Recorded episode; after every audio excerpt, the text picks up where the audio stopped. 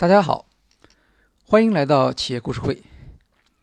在今天的节目里面，向大家介绍一位著名的银行家——美国大通摩根大通银行的董事长 Jamie Dimon。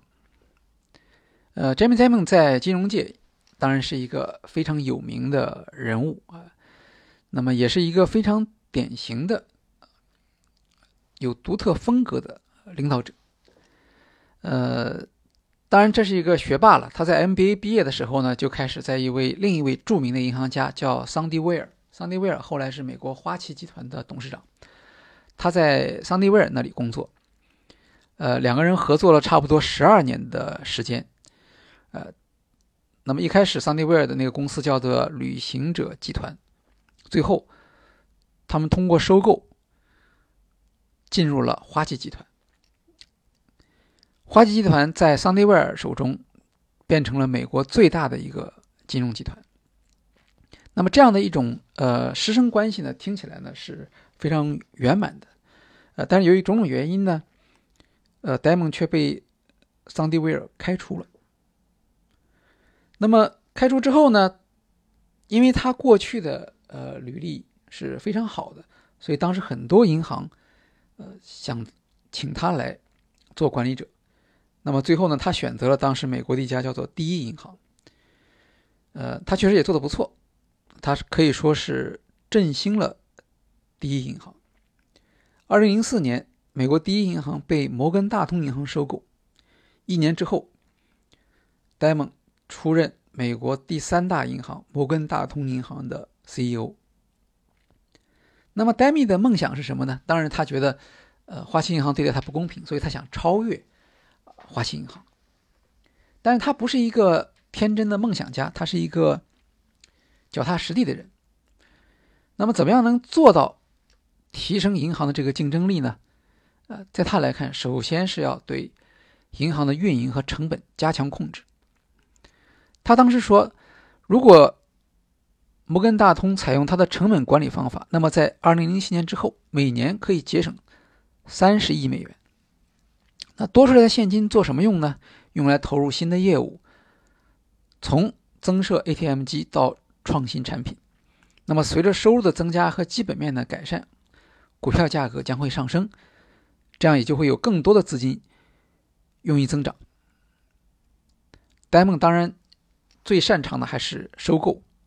他想通过与金融服务还不发达的地区或者国际市场中发展很快的一些公司进行并购，就可以建立起一个庞大的金融帝国。戴蒙认为呢，像摩根大通这样的大型组织有可能陷入自大、啊复杂的组织和失去方向，就像当年的罗马帝国一样。那么，当他来到摩根大通的时候，他发现摩根大通的销售额不错。但是呢，它的费用比第一银行要高得多，呃，因此它的利润不是特别好。此外呢，摩根大通在过去呢进行了很多的收购，呃，但是收购之后的整合不太好，比如说公司内部有一些互相不兼容的系统啊，不同的事业部的绩效也混在一起，不能够责任到人，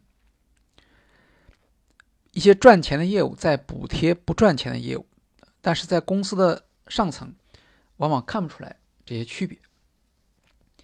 那么，戴蒙是一个对运营细节非常关注的领导者。他上台之后，采取了一些新的做法。首先，每个月对每个部门进行评估，这个部门的经理必须提交一份五十页的报告，说明你所在的部门的财务比例和结果，每一种产品的销售，甚至。每位员工的费用明细，然后戴蒙就会花上几个小时同这些领导人研究数字，并提出一些严厉的问题，要求坦率的回答。接下来每周都要有一份行动表。戴蒙说：“我会根据业务人员来安排行动表，我也会想哪些是可以不做的，哪些是非做不可的。看清真相固然很难。”但采取行动可能会更难。那么，有了前面的这些评估和行动作为工具，接下来戴蒙就要猛烈的削减预算了。他说，浪费会伤害到用户。昂贵的轿车、电话、俱乐部津贴，这些跟客户有什么关系吗？他命令取消鲜花摆放，关闭庞大的费用账户，缩减办公空间和公司内部的体育馆。有一次，戴蒙在银行下面看到一长串排队接人的豪华司机。那么他就问这些司机：“那你们是接谁的呢？或者你们服务的车主是谁？”拿到名单之后，他就一个一个的给这些经理打电话。坐地铁有失身份吗？不能走路上班吗？不过这个故事呢，戴蒙否认了，他说他没有这样做。呃，但是在他上任之后，摩根大通银行的豪华轿车的确少了很多。在削减预算的同时，他也没有放过报酬的问题。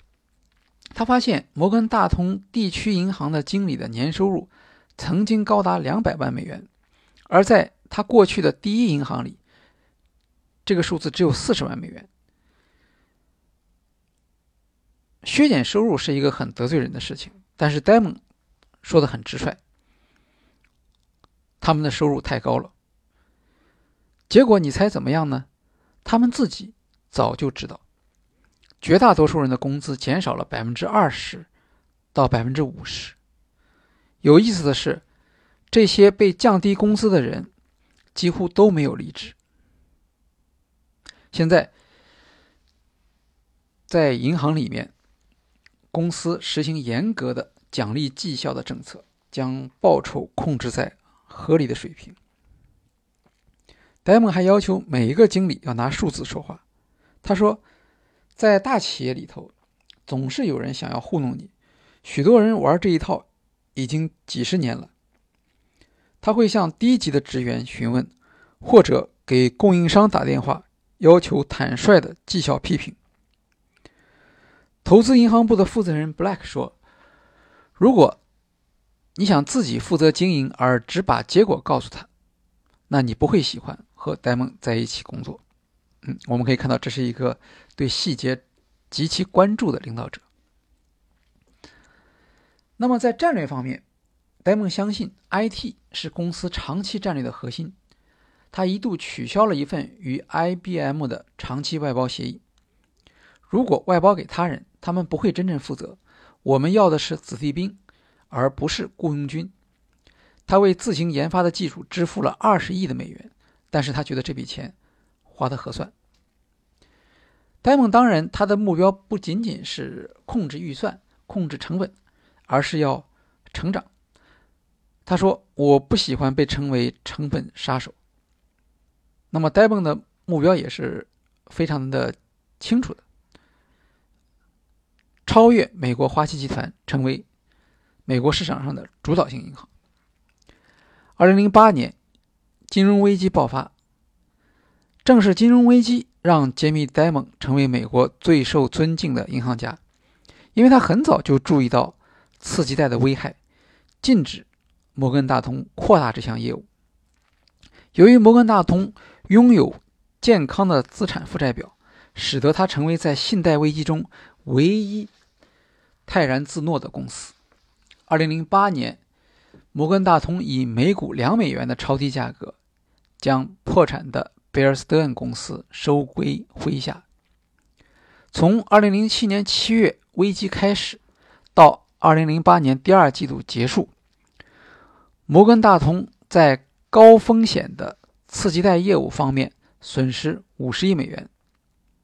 这个数字当然很大，可是跟它规模相似的花旗集团，在这方面的损失高达330亿美元，美林。